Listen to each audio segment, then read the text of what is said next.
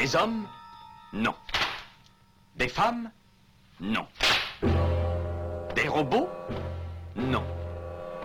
Des surhommes Implacables. Insaisissables. Invincibles. Insensibles.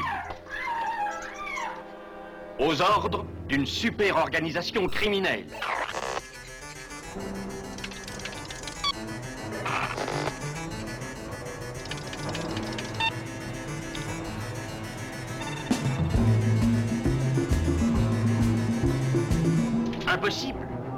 Rien n'est impossible pour... Culture prohibée.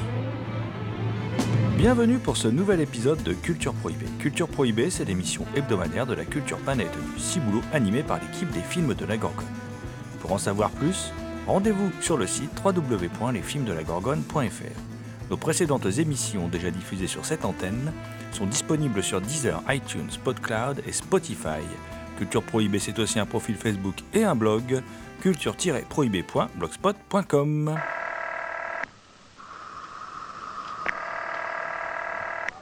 When you woke me up this morning, I was feeling mighty mean. You didn't bring my coffee, and you spoiled a damn good dream. So baby. Baby, better treat me right. Au sommaire aujourd'hui, une émission entièrement consacrée aux dernières sorties Blu-ray et DVD, avec le sillage de la violence de Robert Mulligan, Nightfall de Jack Turner, la bataille pour Anzio d'Edward Mitrick, le champion de Mark Robson, les mutinés du téméraire de Lewis Gilbert, tous sortis chez Rimini. Et puis il y aura quelques films HK avec euh, Devil Hunters de Tony Dew et le polar de la rétrocession qui résonne sinistrement avec l'actualité, Full Alert de Ringo Lam, deux titres qui sont édités par Spectrum Film. Pour causer de ces sorties, hein, c'est un peu nos sorties de la rentrée, voilà, euh, je suis accompagné euh, bah, de mon fidèle acolyte. Il est là maintenant depuis de nombreuses saisons, il me regarde avec son air de chien battu. Il essaye péniblement d'agiter ses griffes, et car oui, quand je parle de griffes, vous savez de qui je parle. Alors non seulement il écrit dans une revue qui s'appelle Griffes, mais en plus, euh, il fait une étrange émission qui s'appelle À l'écoute du cinéma, qui est, qui est diffusée sur Radio Campus Amiens. Et surtout, c'est un loup-garou picard, mais là j'ai du bol, c'est pas la pleine lune. Je veux bien sûr parler de Thomas Roland. Euh, salut Thomas. Salut GG et bien évidemment, salut à toutes. Monsieur Ennis, j'ai vu votre article sur l'affaire de la rivière rapide au quartier général, dans la corbeille à papier. Si ça peut vous intéresser, il y a un général à une étoile qui a été limogé aujourd'hui. Vous savez bien que ce n'est pas pour ça que je l'avais écrit. Je ne voulais nuire à personne. Ça m'a semblé être un morceau littéraire un peu sentimental. Ces hommes n'auraient pas dû aller à l'abattoir, et ils le savaient. Mais ils sont morts avant de pouvoir le dire, alors je l'ai dit pour eux. Vous êtes féroce comme ami, monsieur Ennis. À quelle heure fera-t-on le débarquement, colonel? On va débuter cette émission avec le belliqueux Thomas, parce qu'il est belliqueux notre ami Thomas. Il est venu avec un, film de guerre sous le bras qui s'appelle La bataille pour Anzio, un film d'Edward Mitrick, sorti en 1968. Je connais ton amour pour, le- pour, pour les films de guerre, GG, effectivement, Anzio. Enfin, Anzio, hein, moi je le connais sous le titre Anzio, un film réalisé par Edward Mitrick, mais aussi par euh, Coletti, qui je crois a aussi co-réalisé un film de John Sturgis avec Charles Bronson. Je me demande, je crois que c'est le même. hein. C'est le même réalisateur. hein. Ah, il va falloir que l'on enquête sur cet Ouais. étrange personnage. Qui est aussi au scénario. Et donc au scénario, il y a, ils sont quatre ou cinq. Il y a euh, Duilio Et aussi Frank De Felita, Frank Frank De Felita qui était un, un scénariste, écrivain et réalisateur américain. Et euh, moi, je reconnais un petit peu sa patte dans ce film. Donc Anzio, qu'est-ce que ça raconte? Ça raconte un débarquement de l'armée américaine euh, vers la ville d'Anzio, hein, euh, en Italie. Mais seulement, euh, on, est à, la fin de la guerre, hein, donc euh, les Américains ils, ramènent, euh, ils se ramènent avec leurs gros bras, ils vont casser la gueule à tous les nazis et les fascistes. Mais seulement, ça va peut-être pas se passer comme, comme convenu, parce qu'ils vont en fait tomber dans un piège. Euh, l'unité se fait quasiment décimer et donc on suit un, groupe, euh, un groupe de soldats euh, mené par Robert Mitchum. Il y a aussi Peter Falk et Robert Ryan.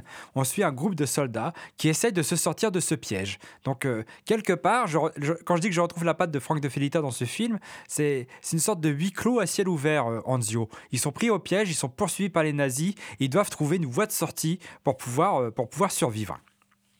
Bon, je trouve que c'est pas c'est pas le meilleur film d'Edward Mittrick que j'ai pu voir. Je trouve que c'est un film de guerre tout à fait agréable, mais je trouve un peu trop classique dans sa facture. Et surtout, euh, il y a un truc qui me dérange beaucoup dans ce film, c'est quand les mecs se font mitrailler, ils dansent sur place.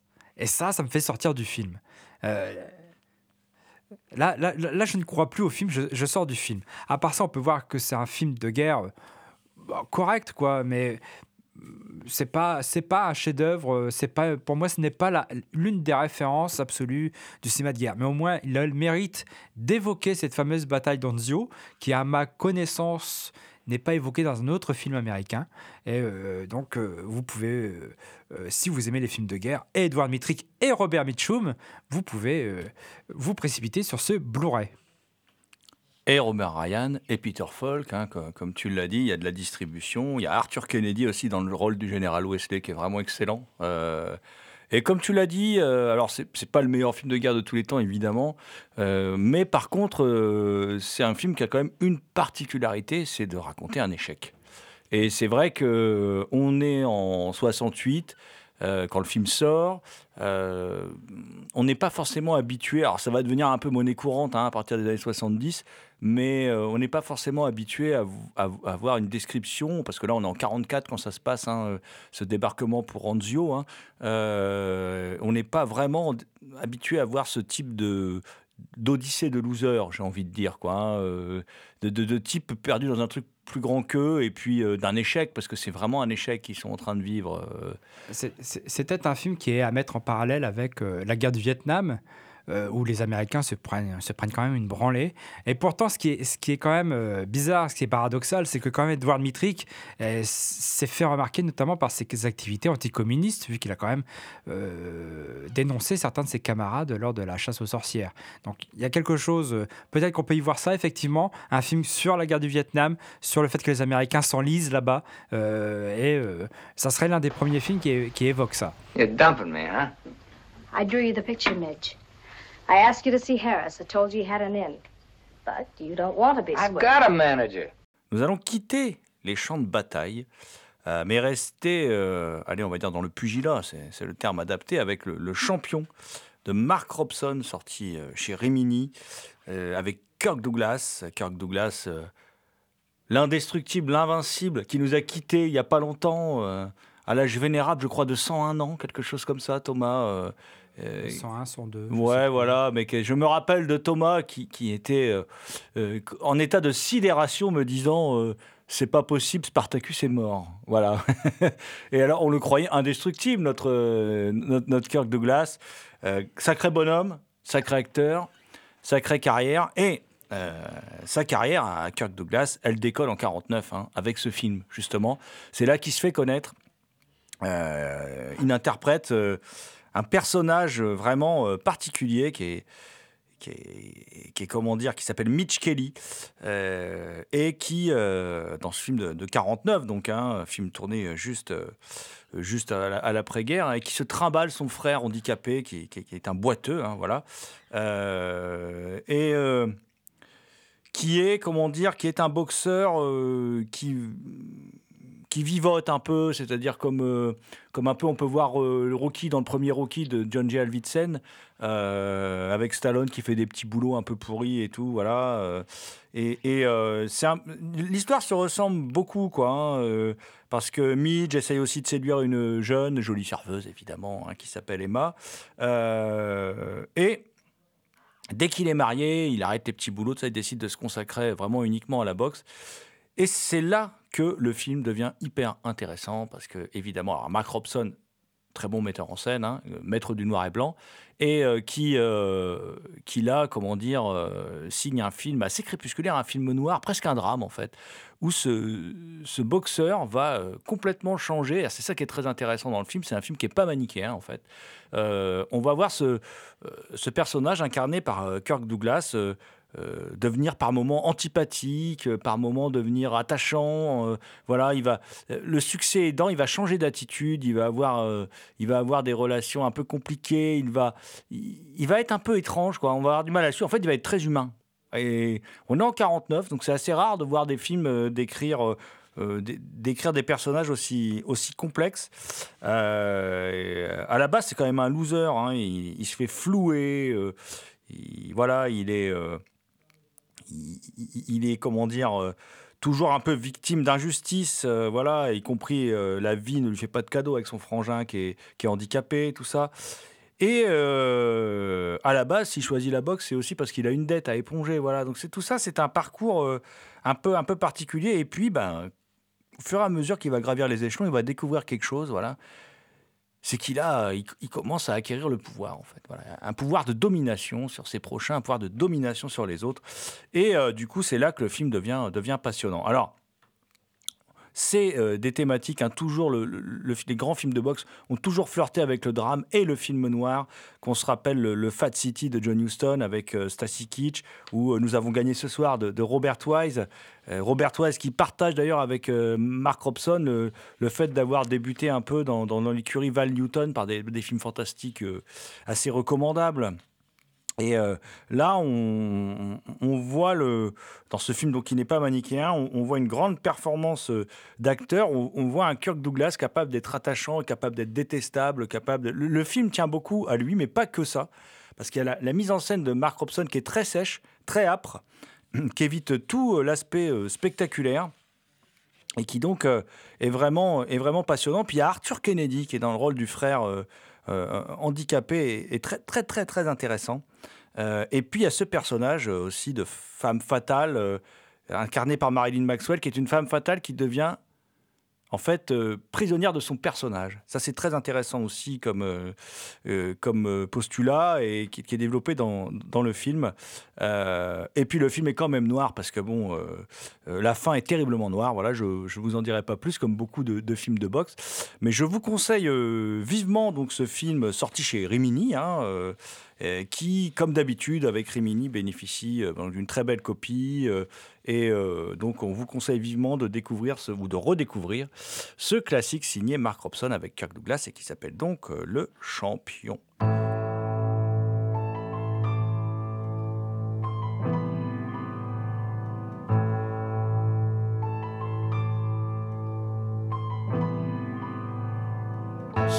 Il prendra les 400 coups, à ta chute ou à sa perte, les paris vont doubler.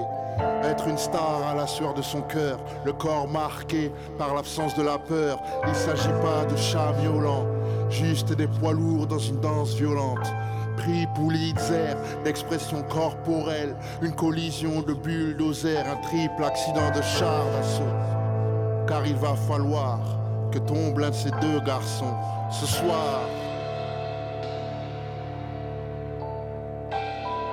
Ce soir, l'un de nous deux doit tomber en public. Depuis ton visage sur mes miroirs, couche-toi vite. J'ai une histoire à fonder. Cela implique que ce soir, l'un de nous deux doit tomber en public. Depuis ton visage sur mes miroirs, couche-toi vite. J'ai une histoire à fonder. Cela implique que ce soir, les vrais fous se font pas interner. Ils rêvent les yeux ouverts, point fermé. De toute façon, y a pas de sous-métier. Encore moins celui de champion du monde entier. Tellement ne savent pas. Quand t'es seul sur le ring, j'en ai vu dans ce cas. Leur jeans sentait l'urine. La vie est ironique. S'échapper des ruelles pour vivre de duels. À la fin, y aura qu'un type à l'horizontale. Le respect mutuel. Mais ce soir, ce soir, l'un de nous deux doit tomber en public. Depuis ton visage sur mes miroirs, couche-toi vite.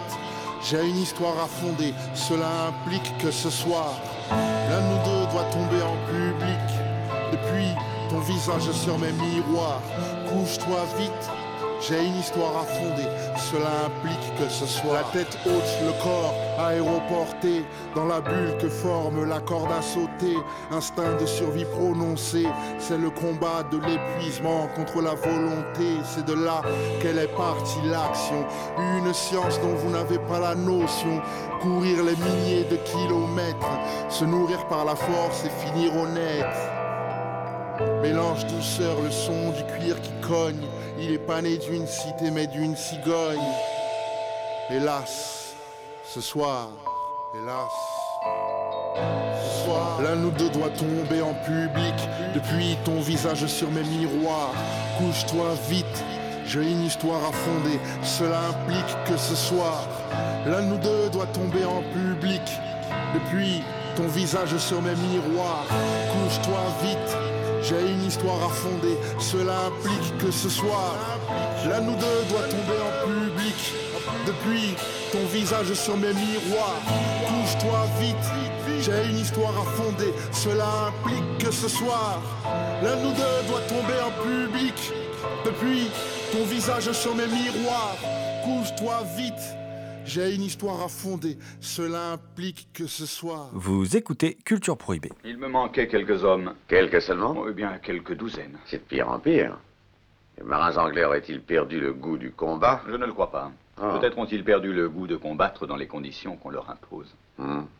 Il faut de la discipline. C'est aussi mon avis, mais il faut admettre que la marine anglaise a la main lourde. Retour à, à Thomas, mon ami Thomas, mon loup-garou picard préféré, malgré le fait qu'il a plus un poil sur le caillou, euh, qui décidément aime. Aime, enfin j'allais dire il aime quand ça castagne, il n'y a pas tant de castagne que ça dans le film, mais enfin c'était pour faire une transition un peu pourrie. Voilà, donc euh, je, vais, je vais laisser notre ami Thomas euh, nous causer donc euh, des mutinées du téméraire de Lewis Gilbert.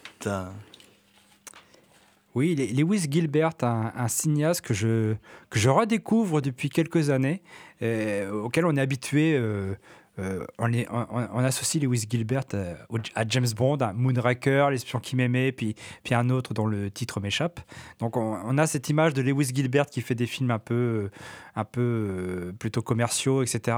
Pourtant, Lewis Gilbert, c'est un cinéaste beaucoup plus intéressant, beaucoup plus personnel que ça. Et là, il signe en, en, qua- en 62 Les Mutinées du Téméraire.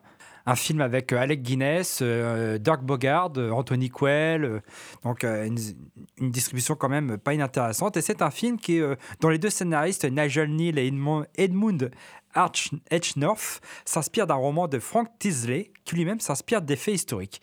Des faits historiques qui prennent place pendant les guerres na- napoléoniennes en 1797.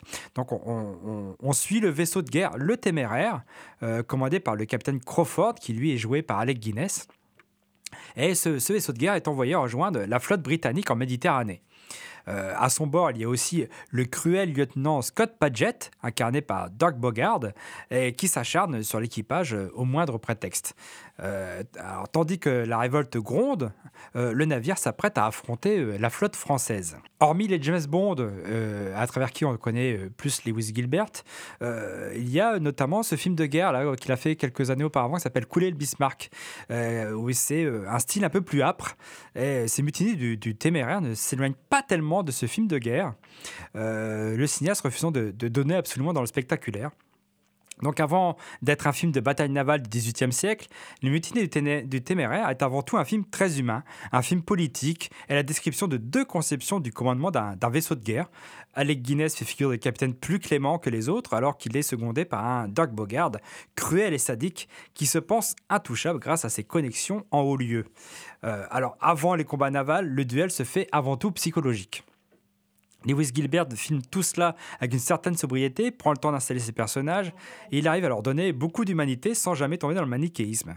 Le cinéma de Lewis Gilbert se caractérise notamment par cet ancrage social qui sera très présent dans un de ses films les plus célèbres qu'il fera par la suite, qu'il réalisera quatre ans plus tard, qui est Alfie avec Michael, euh, Michael Caine. Dans les mutinées du téméraire, la différence sociale s'efface derrière l'adversité et tout le monde s'entraide pour mener le même combat. Lewis Gilbert ne fait jamais dans le style héroïque, il n'y a pas de figure plus glorieuse qu'une autre, il décrit des hommes attachés à un travail pénible dans une rigueur quasi documentaire.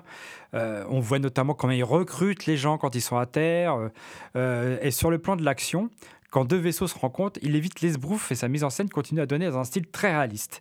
Pas de musique, seuls les sons d'ambiance, les canons qui tonnent, les explosions et le cliquetis des épées rythment ces séquences. Tout cela accentue la violence des combats quand ils n'usent pas d'ingénieuses ellipses. Donc moi je recommande vivement ces révoltés du téméraire pour un peu réhabiliter euh, Lewis Gilbert, euh, donc, qui est un, cinéaste finalement qu'on ne connaît pas tant que ça en France. Ah, Lewis Gilbert, c'est quand même l'espion euh, qui m'aimait, avec Roger Moore, mais surtout avec Barbara Bach, Caroline Munro, voilà, qui a enchanté ma jeunesse. Et puis, et puis avec euh, Richard Kiel dans le rôle de fameux Tendrequin, le, le- le- gros balèze indestructible, là, qui terrasse même des requins blancs à main nue. hein, voilà, euh, extraordinaire personnage, euh, voilà, que moi j'aime beaucoup.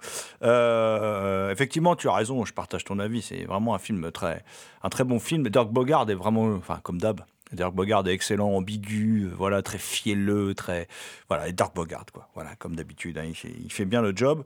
Alec Guinness, sœur Alec Guinness, on n'en parle même pas.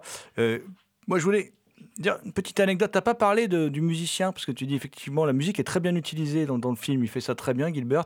C'est Clifton Parker euh, qui faisait euh, euh, qui faisait les BO, qui a fait la BO par exemple de Night of the Demon de, de Jack Turner. C'est un musicien, un compositeur de BO aussi très intéressant et un peu oublié. Et puis enfin, à titre d'anecdote. je voulais juste dire que la, la- bataille dont on parle dans ce, qui est abordée dans ce film a, a été euh, mise en peinture par Turner, le fameux Turner. Voilà, dans une, une, une toile, euh, une toile magnifique et une toile que on peut voir dans euh, l'un des meilleurs James Bond, si ce n'est peut-être le meilleur pour moi, Skyfall. De, de Sam Mendes de 2012, euh, puisque cette toile est dans le film. Euh, donc j'ai envie de dire, Lewis Gilbert, Sam Mendes, euh, il y a toujours un James Bond dans le coup, quoi, dès qu'on est chez les Britons. Oui, cette toile qui est au British Museum et non à la tête Britain, là où il y a l'essentiel des, des toiles de Turner. Je sais que monsieur est connaisseur de Turner, puisque tu avais, été, euh, tu t'étais rendu en Angleterre juste pour voir l'expo, parce que tu es fan de Turner. Ah oui, j'adore Turner, ouais. C'est mon peintre préféré, ouais.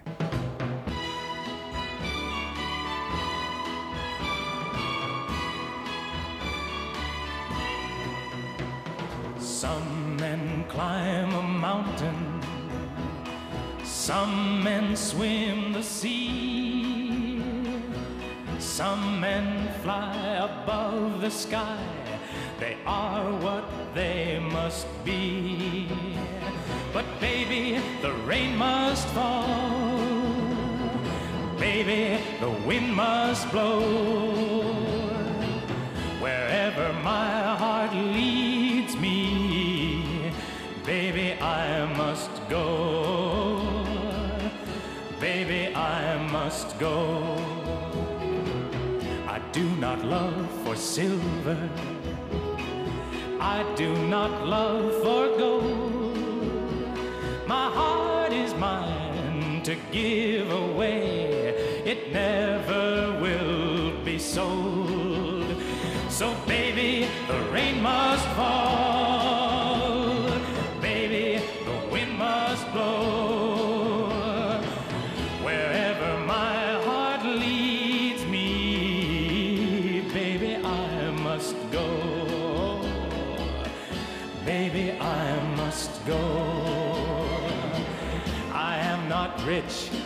famous, but who can ever tell?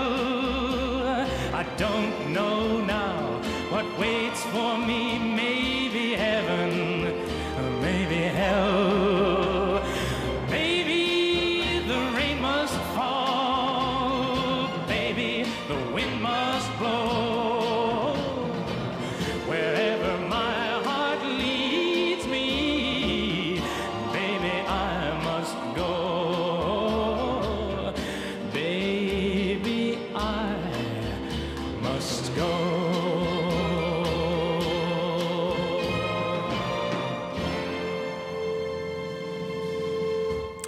Chez Rimini avec le, le sillage de la violence.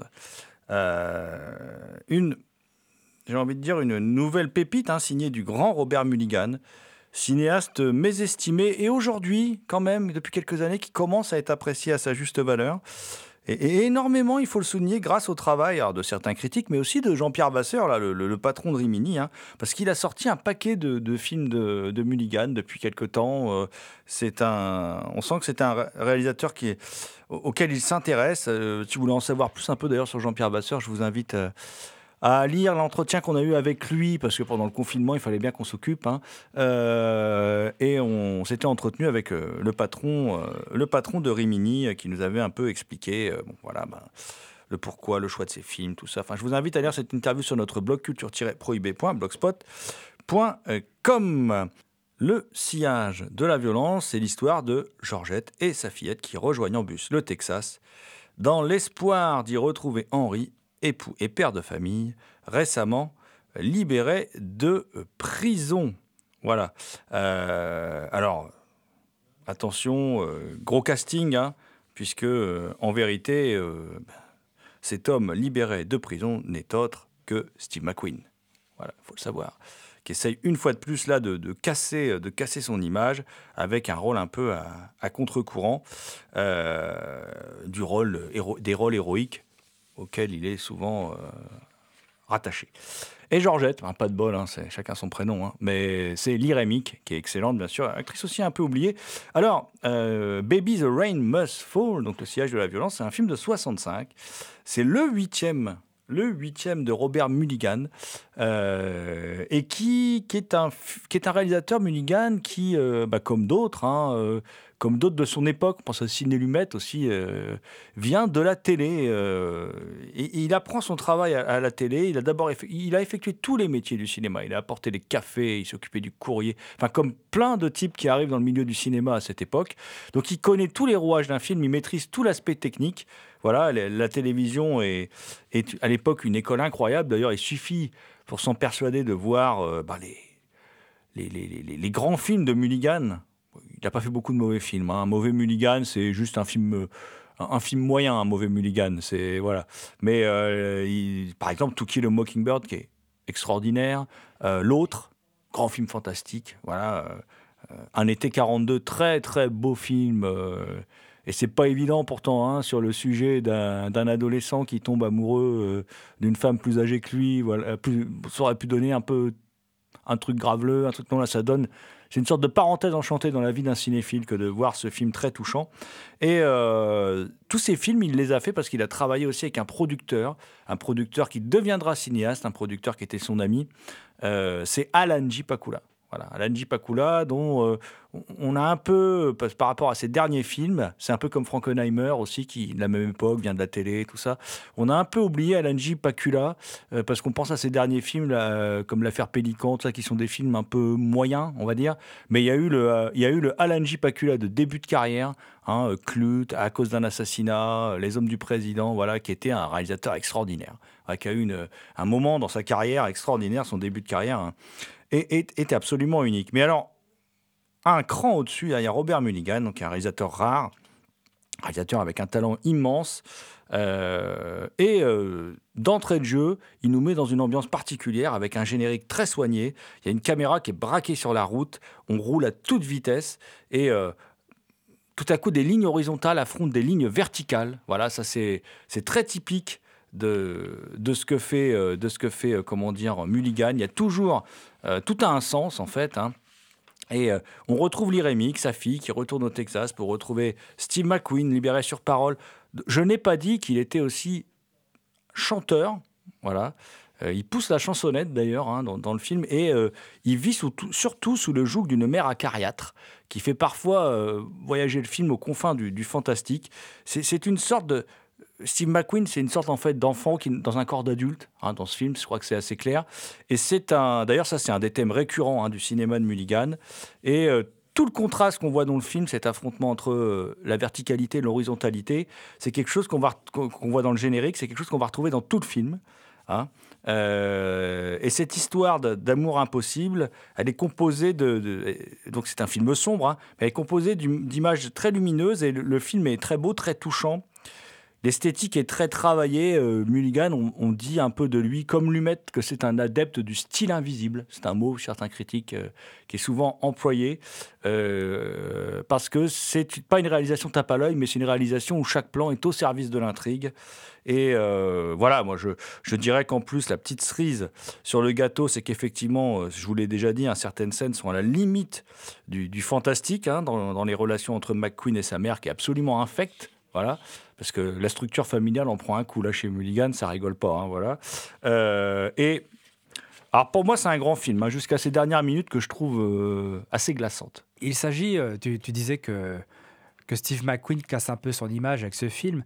C'est sa deuxième collaboration avec Robert Mulligan. Avant, il avait déjà fait un film qui s'appelle Love with the Proper One avec euh, Natalie Wood, si je ne me trompe pas, qui est une espèce de plutôt une comédie romantique, euh, toujours déjà en noir et blanc, et on reconnaissait bien déjà euh, le côté intimiste, un peu, un peu noir de, Mulligan. Et effectivement, ici, euh, Steve McQueen joue un rôle un peu un contre-emploi où, euh, effectivement, ce, ce personnage de- d'enfant dans un corps d'adulte qui veut absolument vivre de sa musique. Mais euh, vivre de sa musique inclut euh, une certaine violence. Il est, euh, euh, il est tiraillé entre vouloir vivre de sa musique, cette vie nocturne qu'il mène, où il- on devine qu'il il aime bien chercher la bagarre, euh, draguer des femmes, etc. Et euh, vivre une vie plutôt paisible avec euh, l'Irémie, qui est la fille qu'ils ont ensemble, etc.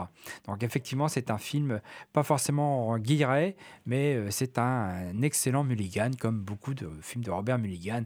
Et effectivement, il y a aussi ces, scènes un peu fantastiques où le personnage essaie de tenir tête à sa belle-mère, parce que c'est sa belle-mère en fait, hein, c'est pas, pas sa, mère- sa vraie mère, c'est elle qui l'a adoptée, où il essaie de tenir tête à, sa belle-mère il n'ose pas... euh, il n'ose pas rentrer dans sa chambre, mais cette chambre en haut des escaliers, euh, qui peut rappeler par la suite euh, ce film de Dan Curtis, Ben- Burnt Offerings. Il y a quelque chose de très similaire avec cette chambre qui est en haut, qui est inaccessible presque, on n'ose pas aller, et avec cette vieille dame derrière qui est une sorte de mégère, de, une, une figure un peu démiurgique. Et effectivement, c'est un, c'est un, c'est un grand film de Mulligan qui demande à être, à être découvert ou redécouvert. Alors me concernant, pour le coup, ça a été une découverte. hein. Je, Moi aussi. je, je- je dois bien, je dois bien avouer que je connaissais pas ce film. euh, voilà, donc euh, je remercie Rimini. hein. je vais, tu parlais. Bah, bah, euh, Mu- Mulligan, c'est quand même un cinéaste qui n'est pas.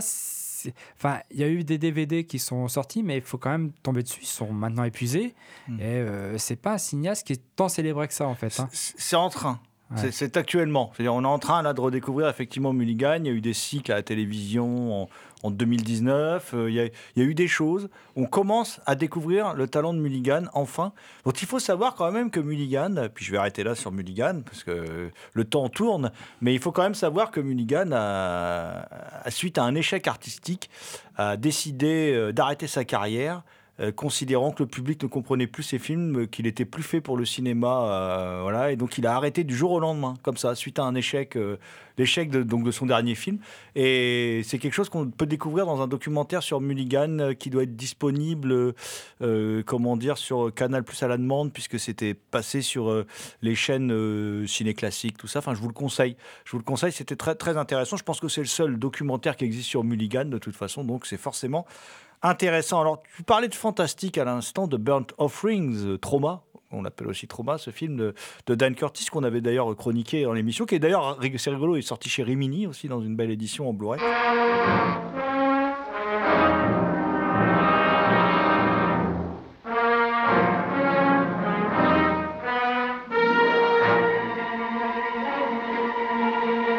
What do you want? A few honest words. From you? Right now, two men are coming over here to pull you out of your respectable little world so fast, you won't know what hit you. Why me? Because you were unlucky enough to talk to me tonight. The screen brings you a new adventure in astonishment.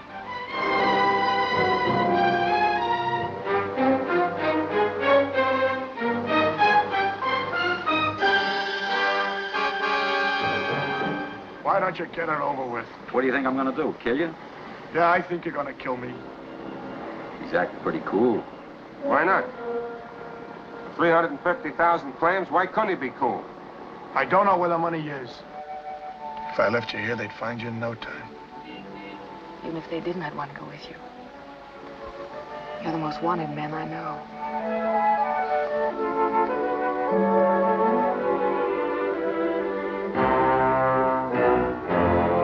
Terror and rapture between dusk and dawn. Adventure that sweeps you to fever pitch at a Hollywood fashion show. Turns you icy cold with dread in the snows of the Wyoming Rockies. It might be around here someplace. I.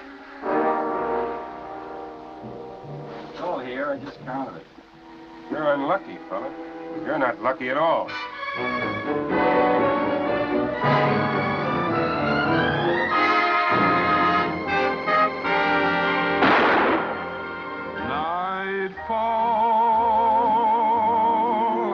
Vous écoutez Culture Prohibée, spéciale sortie Blu-ray et DVD. Lovely you, underneath the wreath of heaven's pale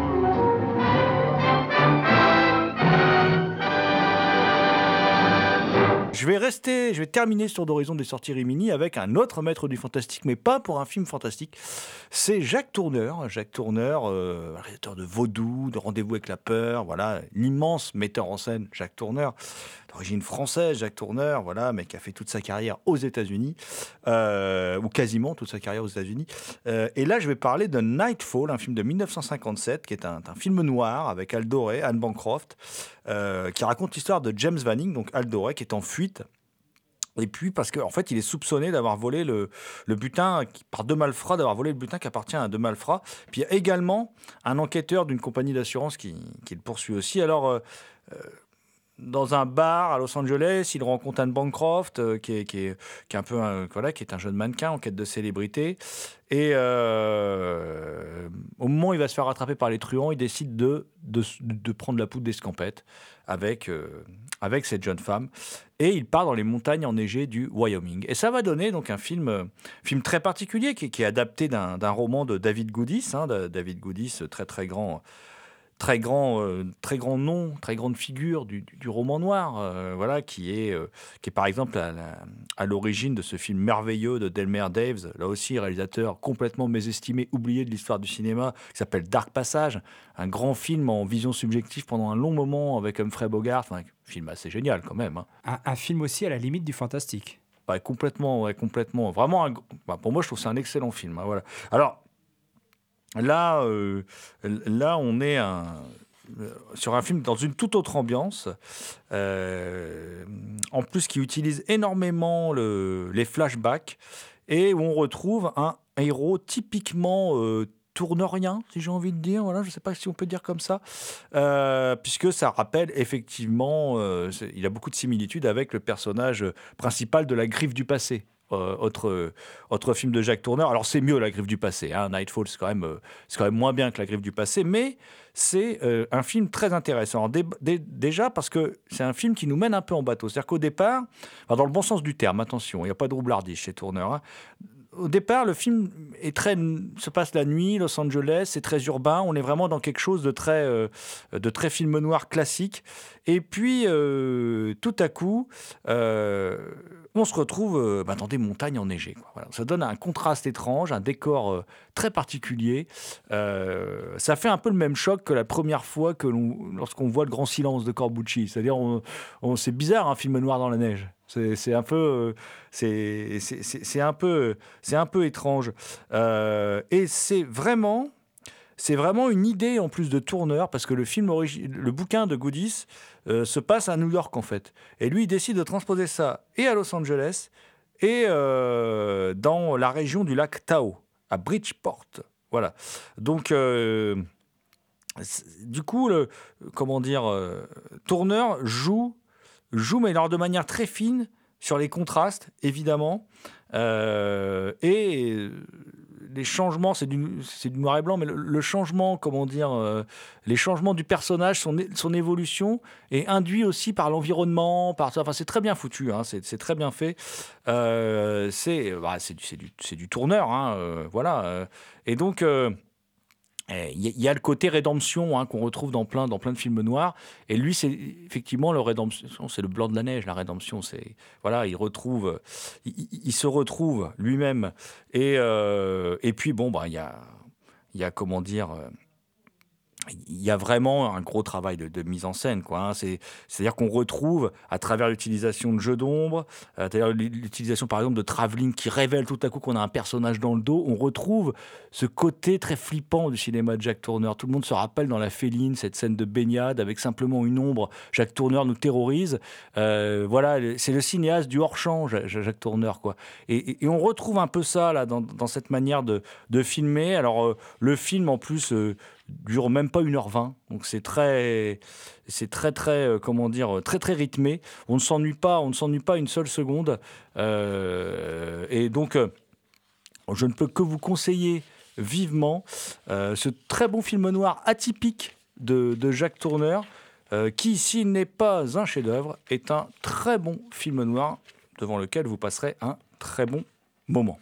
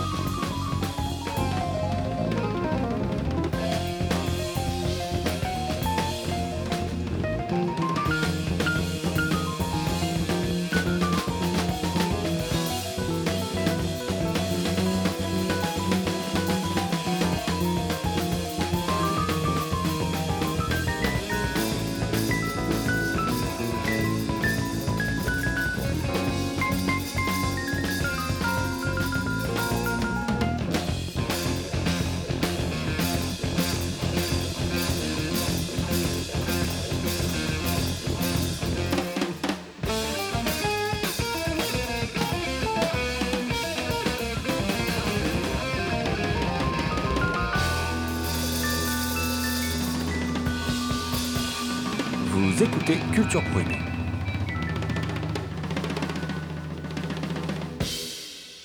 Nous allons rester dans le polar, mon cher Thomas, mais alors ce coup-ci, euh, plus du tout dans le, dans le film noir classique. hein. On, va, on va basculer, quoique, quoique, on, va y revenir. On, va basculer euh, dans, euh, comment dire, une île autrefois paisible, du temps où elle était une colonie britannique. Je vais parler de Hong Kong. hein. On va aller donc du côté hongkongais, avec deux films sortis chez Spectrum Film. Alors, un éditeur quand même qui mérite une plus grande reconnaissance, je trouve, parce qu'il est en train de s'imposer en tant que leader sur le créneau du cinéma asiatique.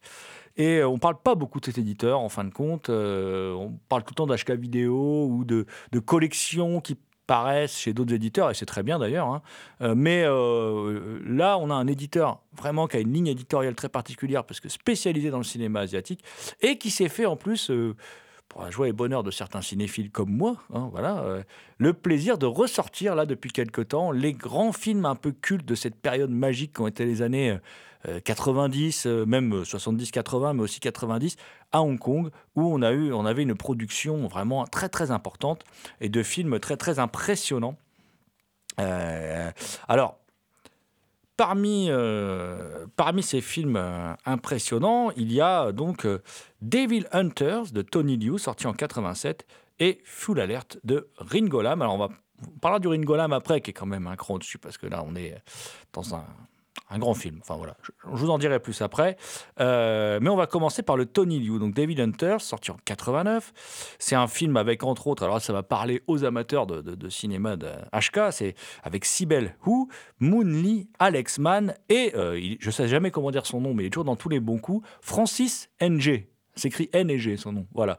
Mais il est dans tous les bons coups. hein. Lui, c'est. Voilà. Et puis, il y, a- plein d'autres habitués des productions de l'époque. Alors, le pitch est assez simple. Sibel Hu est une inspectrice. Elle est sur la piste d'un trafic de, de bijoux. Et lors d'une transaction entre deux clans mafieux, une suspecte nommée Bing, qui est campée par Moon Lee, donc, hein, euh, sème la panique hein, et l'échange vire au carnage. Et cette confusion permet à Xing, donc interprété par le fameux Francis N.G., euh, d'enlever son patron, Maître Sam, pour tenter de savoir où sont cachés les bijoux. Euh, parallèlement, la fille du chef mafieux prend contact avec Fong pour lui proposer de faire équipe afin de retrouver son père. Eh oui. Euh, vous avez tous deviné que tout le monde va joyeusement se friter jusqu'au dénouement euh, dans ce monument de bourrinage sur pellicule. Alors euh, voilà, David Hunter, c'est un actionneur de dingue, comme en produisait à l'appel l'ex-colonie britannique à la grande époque. Ici, ce sont des femmes qui tiennent les flingues. Elles n'ont rien à envier aux hommes, croyez-moi. Les trois actrices principales, Sibel Hu et Candyman en fliquette et Moon Lee dans le rôle de l'étrange Bing Moon, envoient de la savate. Le film dure moins de 90 minutes hein, pour 1h10 d'action. Voilà, côté mec, on remarque surtout Francis Ng, affublé quand même d'une des pires coiffures de sa prolifique carrière. hein. Euh, il passe beaucoup de temps à se recoiffer d'ailleurs dans le film. Et bien que la mise en scène et le découpage soient parfois brouillons, Tony Liu arrive, grâce à un sens démentiel du rythme, à faire passer la pilule dans les dix dernières minutes. Gunfight et Kung Fu explosent à la tronche de l'amateur de cinéma d'action décomplexé qui n'en demandait pas tant sérieusement. Il n'y a qu'à Hong Kong qu'on produisait de tels films. Voilà. Alors, un peu le summum de tout ça produit avec beaucoup plus d'argent. Et pour vous donner une idée un peu du genre de film que c'est, c'est Time on Tide de Chu Ark, voilà, qui est une sorte euh, d'opéra euh, d'action comme ça, absolument extraordinaire. Donc, euh, voilà, on vous conseille donc ce, Devil Hunters. Et quand je dis que des films comme on en produisait à Hong Kong, bah oui, parce que je parle là au passé, même si dans la péninsule on produit toujours du cinéma, mais vu les, événements qui s'y déroulent actuellement, les craintes de voir la, créativité artistique se dégrader sont quand même bien réelles. Surtout qu'il y avait quand même une qualité que j'aime beaucoup dans le cinéma et qu'il y a dans la plupart des grands films hongkongais, il y a de l'ambiguïté. Donc j'ai peur qu'on se retrouve euh, vers un cinéma, dans un cinéma un peu plus propagandiste. Voilà. Si, suivez mon regard. hein. Bon, voilà. Alors on, va, on va parler maintenant d'un film qui est considéré comme le polar de la rétrocession par certains critiques de cinéma. C'est Full Alert de Ringo Lam qui est sorti en 97. Alors Ringo Lam, malheureusement, lui, il est décédé en 2018 à seulement 63 ans. Alors c'est, le réalisateur qui a réalisé des, des- des films de dingue quand même. Man Mission 4, City on Fire, Prison on Fire, c'est souvent on fire avec, euh, avec l'ami. Euh, et, euh, et puis Le Temple du Lotus Rouge. Alors et Full Alert, c'est le premier film d'un diptyque extraordinaire avec l'acteur Lo Xing Wan. L'autre est le singulier The Victim, sorti en 1999. Si vous n'avez pas vu The Victim, que Jean-Pierre Dionnet avait sorti dans sa collection Asian, Asian Movie, je crois, ou Asian Star, ça s'appelait, je vous conseille de, de le voir. C'est vraiment un film hors norme. On ne sait même plus dans quel genre de film on est quand on regarde The Victim. Euh, et dans Full Alert, alors, l'histoire est toute simple. hein. C'est un flic qui arrête un meurtrier. Mais disons que très très vite, ce flic a des doutes sur la culpabilité du criminel et il le soupçonne de préparer quelque chose de beaucoup plus spectaculaire. Une sorte de hold-up, euh, le hold-up du siècle. Voilà, quelque chose d'incroyable. Alors, en 97, quand Ringo Lam fait le film, beaucoup pensent, qu'il n'a plus la niaque, qu'il s'est vendu au dollar US et aux grands studios.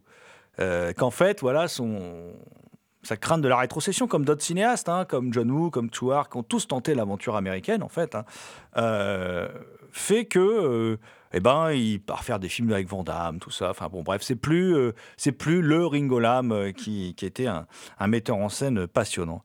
Eh bien, que nenni, les amis, que nenni, parce que Ringo Lam revient et, euh, eh bien, il sort un, film, alors qui est sur, un canevas. euh, sur un canevas archi usé, la confrontation entre, un flic, Lo Xingwan, et un truand, encore Francis NG, hein, décidément, qui est dans tous les bons coups. hein. De toute façon, je ne sais pas combien de films il a fait, euh, l'ami Francis. Et le film de Ringo Lam, eh bien, c'est un film complètement à part. C'est un film désespéré, c'est pour ça que beaucoup l'ont appelé le, film de la rétrocession en fait, parce que c'est un film désespéré, un peu désespérant aussi, hein, il faut reconnaître, voilà, c'est pas très gai. Euh, c'est vraiment un film noir, noir comme l'ébène, d'une beauté plastique sidérante, parce que c'est un film qui est hanté. Hanté donc par le spectre de la, la rétrocession, mais aussi parce que ces personnages sont hantés. Et Full Alert, c'est la description en fait pour deux personnages de la fin d'un monde, de leur monde. Voilà, c'est-à-dire qu'à la fin du film, ils seront plus jamais pareils. Euh, c'est euh, Full Alert, euh, si on devait comparer, euh, il y a le hit de Michael Mann et Full Alert, c'est un peu son pendant hongkongais, quoi, de, le, le film de Ringo Lam. C'est un film en plus. alors, je parle de fin du monde, alors vous attendez pas à voir surgir des hordes de sauvages sur des véhicules surpuissants à la recherche du dernier li- litre d'essence dans un paysage aride. Non, non. Ici, le flic torturé confronté à un meurtrier. C'est aussi simple que ça. C'est un polar sans concession, quasiment anti-spectaculaire. D'ailleurs, l'idée du meurtre, et c'est quelque chose qui revient souvent parce qu'en fait, euh, quel est le plus meurtrier des deux? Enfin voilà, euh, quel impact a le fait de tuer quelqu'un sur euh, comment dire l'état d'esprit d'un personnage? C'est c'est un film très radical, en fait, très très très radical, où en fin de compte. On se met en plus à avoir de l'empathie, pas forcément pour le bon personnage. Voilà. C'est un film où il y a très peu d'action. C'est vraiment une confrontation. Alors, quand il y a de l'action, il y en a, hein, ça, ça, ça envoie. hein. Mais c'est vraiment un film très particulier. Et voilà, moi j'ai envie de dire, voilà, film radical, film noir radical. Euh, un, film quand même méconnu, Full Alert, de Ringo Lam. Euh, les, aficionados de cinéma asiatique connaissent ce film et l'aiment beaucoup, mais euh, bah, il serait temps qu'il soit découvert euh, par la communauté cinéphile. Donc je vous invite très grandement à voir euh, Full Alert de Ringo Lam qui est sorti chez Spectrum Film. And I was gripped by that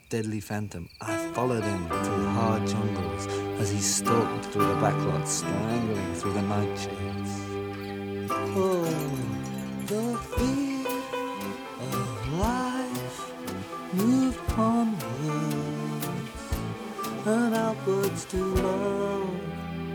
In a one-stop only motel, the storm bangs on the cheapest room. The phantom slips in to spill blood, even on the sweetest honeymoon.